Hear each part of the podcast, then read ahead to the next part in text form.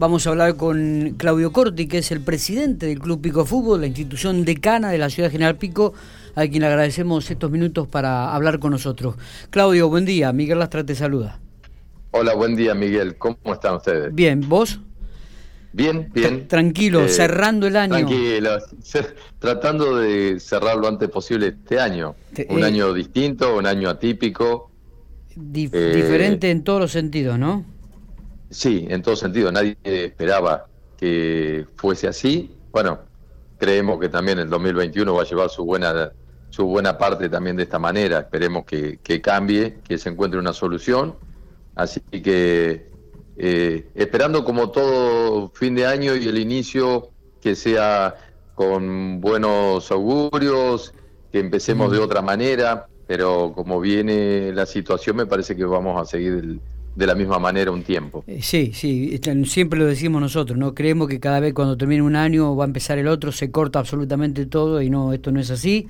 Esto va a continuar. Es un día más. Es un día más. Va, a continuar, pero bueno, tiene, uno tiene siempre la esperanza de que algo va a cambiar, de que, viste, son esperanzas renovadas. Cada año que empieza, uno renueva las esperanzas de que todo va a mejorar, de que todo va a ser diferente. Esperemos que, que sea así. Claudio, eh, para hablar un poquitito de la institución de Pico Fútbol, para hacer un balance eh, una evaluación de lo que ha sido este 2020. Han tenido que este, agudizar el ingenio, la inteligencia, cambiar hábitos, todo un trabajo este, en cuanto a la actividad, ¿no? Sí, mira, veníamos de un año del centenario que había sido espectacular para el club. Eh, en marzo es cuando arrancan todas las actividades, que la gente viene de vacaciones, que arranca a full eh, todo tipo de, de, deportes en, el club y bueno, a los 15 días se tuvo que cerrar. Eh, fue un mes donde teníamos que ver de qué manera íbamos a afrontar la situación para todos los que trabajan o, que están día a día en la institución y bueno, hubo que agilizar el ingenio, eh, buscar más socios, gente que quisiera colaborar. La verdad que tuvimos muy buena respuesta. Eso nos permitió también, se tuvo que hablar con los profesores para adecuar al ingreso que íbamos a tener y cuando volvieron las actividades, que fue recién el primero de junio. Claro, claro. Se hizo una etapa difícil, pero bueno, tuvimos ayuda del gobierno provincial, eh, así que eso también nos dio un alivio, una mano para poder afrontar la situación de, pago, como lo mismo eh, a nivel nacional, una parte del personal en blanco tenías un cubierto, un porcentaje, así que también te daba una mano para poder subsistir si no iba a ser muy difícil para todos los clubes. ¿Cuántos empleados tiene la institución, Claudio? Mira, nosotros en Blanco hay siete personas. Eh, y después tenés todos los profesores o actividades, los que alquilan los espacios. Y toda esta eh, gente se pudo mantener a lo largo del año. Hay más de 50 personas trabajando o haciendo distintas actividades en el club. Digo, y toda esta gente y digo, toda esta gente se pudo mantener. Sí, eh, la gente se pudo mantener, eh, se, se, trató de, colaborar en todo lo que se pudo, porque aquellos que solamente vienen a dar por horas una, una actividad deportiva son los que más iban a necesitar ese ingreso. Claro. Así que se habló con todos y bueno, también tenemos Instituto de Educación Física, que hay, hay mucha gente que está, muchos docentes, muchos empleados, pero bueno, se pudo mantener, han bajado, los, han bajado mucho los ingresos, pero así todo tuvimos un, un, año que podemos decir llegar a fin de año y, estamos bien en lo que se puede llamar, entre comillas, una, una situación tan especial como este 2020 por el COVID. ¿Y, la actividad deportiva pudo mantener el número de chicos o, mermó mucho en este sentido también? Mermó, mermó, después volvieron muchos a la actividad, porque acordate que se hacían las burbujas de 10, el entrenador y 10 chicos. Sí. Eh, entonces se había que adecuar los horarios porque ¿qué pasa? No podían estar, generalmente vivimos en un, en un lugar donde el mayor eh, movimiento de, las personas que hacen actividad deportiva después de las cinco y media de la tarde. Es verdad. Es así hasta las nueve y media, diez de la noche.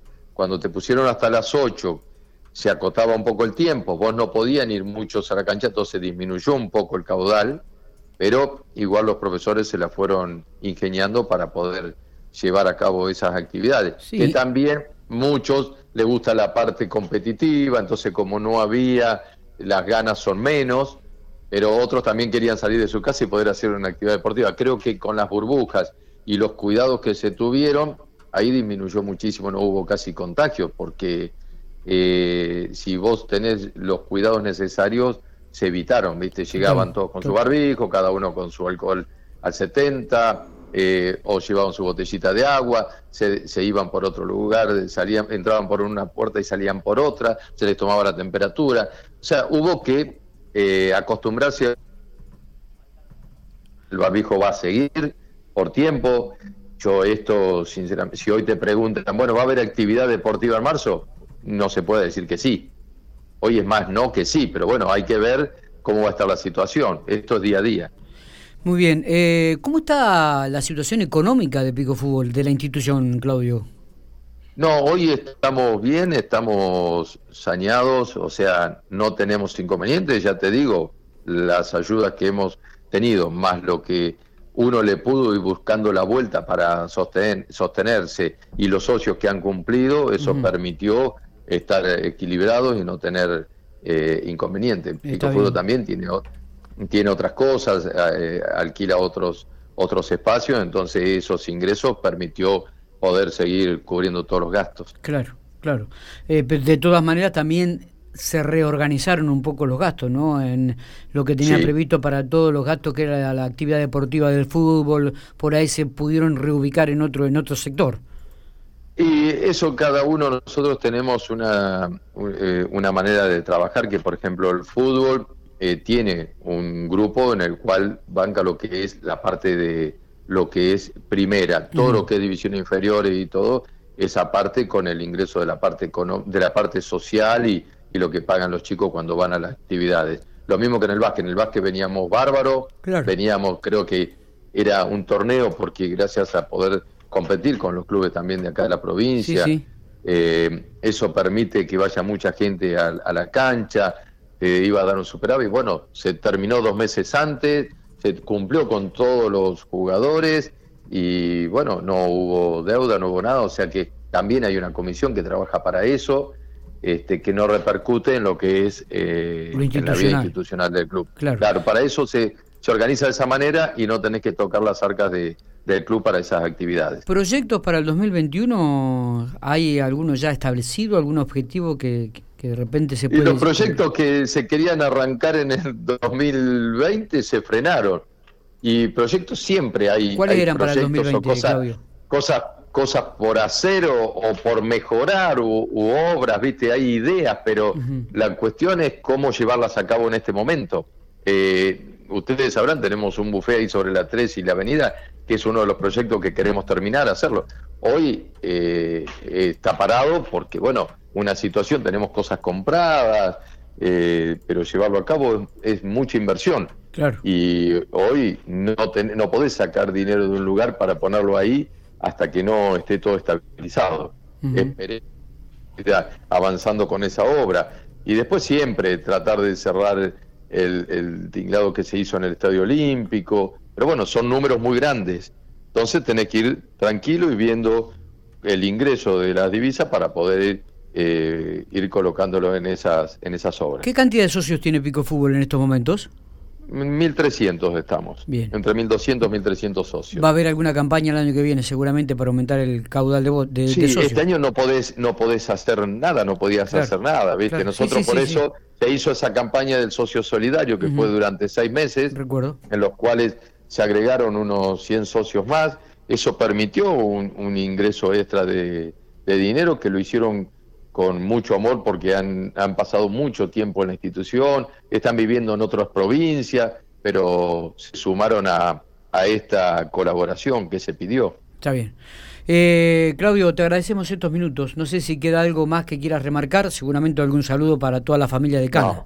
Gracias, gracias a ustedes por estar siempre acompañando a las instituciones deportivas y obviamente desearles que terminen muy bien este 2020, sobre todo con salud, y, en familia, que es lo más importante, y esperemos que el 2021 eh, sea un poquito mejor que el 2020. Ya con eso estaríamos muy contentos y, eh, y, obviamente que en unos meses vuelva todo a la normalidad como era antes.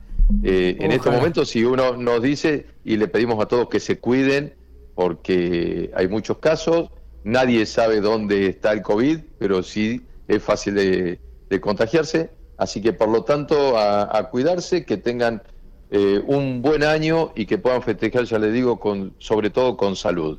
Eh, y que la familia de Cana que sepa que siempre estamos trabajando por la institución y tratando de hacer lo mejor posible para, para que pueda seguir funcionando y sea uno de los clubes más importantes de la provincia. Muy bien, Claudio, gracias por estos minutos. Un eh, abrazo grande, feliz año. Un abrazo grande y un muy feliz año para ustedes también, Miguel. Muy bien, el presidente de Pico Fútbol entonces, Claudio Corti, hablando por Infopico Radio, hablando en la redacción, haciendo un balance de la actividad de Cana.